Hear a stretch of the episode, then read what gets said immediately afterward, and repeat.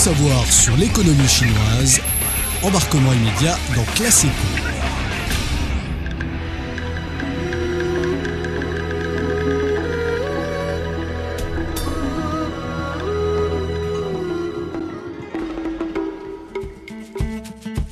L'économie chinoise est en train de se remettre sur les pieds. Les premiers chiffres révèlent une forte croissance dans la consommation des ménages. Les investissements, les exportations et le marché financier affichent aussi des signes de relance.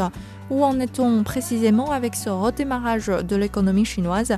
Quelles opportunités apporte-t-il? Est-il en mesure de donner un coup de fouet nécessaire à la croissance planétaire? Réponse avec nos trois invités. Wang Kun, sociologue et professeur à l'Université des langues étrangères de Beijing. Zhao Yongsheng, spécialiste financier et directeur de thèse en sciences économiques à l'Université Paris 1, Panthéon-Sorbonne, et Nicolas Poirot, président et PTG d'Air Liquide Chine.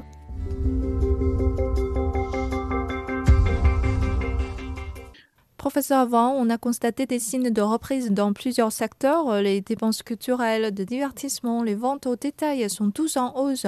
Comment expliquez-vous ce rebondissement rapide? Euh, il y a plusieurs facteurs, mais il faut dire euh, que, euh, en fait, on peut expliquer par le besoin cumulé depuis plusieurs années à cause de, de la pandémie. en fait, le besoin de consommation des Chinois ont été donc retardés jusqu'à un moment où on a relâché les politiques de restriction sanitaire et vu que la, la pandémie a, vu ses pics très rapidement passer. Donc, pour la période de la fête du printemps, euh, la consommation est revenue sur le marché.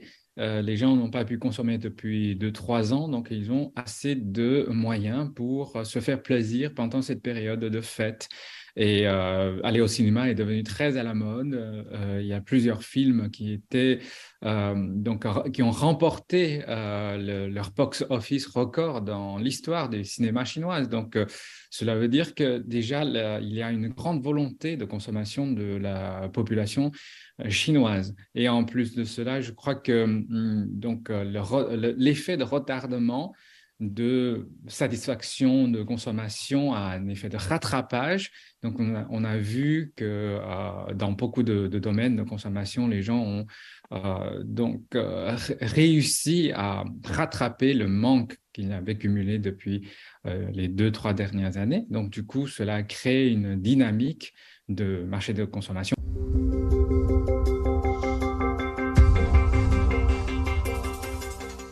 Professeur Zhao, comment le marché financier chinois, mais aussi international, a réagi à la réouverture de la Chine?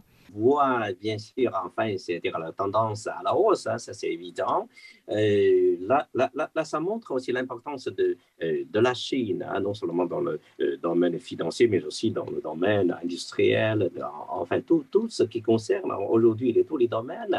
la Chine fait partie déjà, une composante inséparable et euh, euh, inoubliable, on, va dire. Donc, c'est ça, d'abord, il faut ce, point très, très important. Donc, il y a une tendance à la hausse hein, et accélérer aussi. Hein. c'est d'abord petit à petit, après, c'est-à-dire aller de plus en plus vite. Alors, après trois ans, presque trois ans hein, de, de fermeture, alors on, on, va, on vient ouvert. Les portes, ça c'est très bien. Et on va rendre régulier et euh, on va revalider les échanges des, euh, des chefs d'État euh, sino-français. Ça, c'est tout à fait très bien. Et quels sont vos conseils pour la coopération financière sino-française suite aux relances de l'économie chinoise? Il faut d'abord revalider on appelle comme le CAI au PIT, veut dire traité euh, d'investissement bilatéral Europe-Chinois, Europe-Chine. Et là, il faut, parce qu'on on, a déjà commencé à négocier des, ce genre de choses, mais il faut franchir le pas. Les Britanniques sont forts en finance, en capitaux. Alors, après leur, euh, leur départ, dans le continent, sur le continent européen, on a fortement besoin d'un centre de transaction de, notre monnaie, monnaie chinoise hein, ici. Alors, j'aimerais proposer, bien sûr, Paris, hein, pourquoi pas Paris? Donc, on pourra très bien, par exemple, signer un contrat d'échange, euh, au moins, on peut déjà signer un premier verbal. Hein. Sur ça, on peut commencer les échanges hein, des, euh, des, transactions euh, de la monnaie chinoise, parce que c'est le premier pas, deuxième pas déjà de, de la, l'internationalisation de FMB.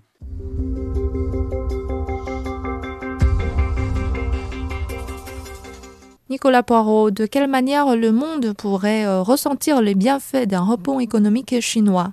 C'est clé, la Chine comme producteur et comme consommateur a un rôle qui est devenu significatif dans presque tous les marchés, tous les produits, de manière globale.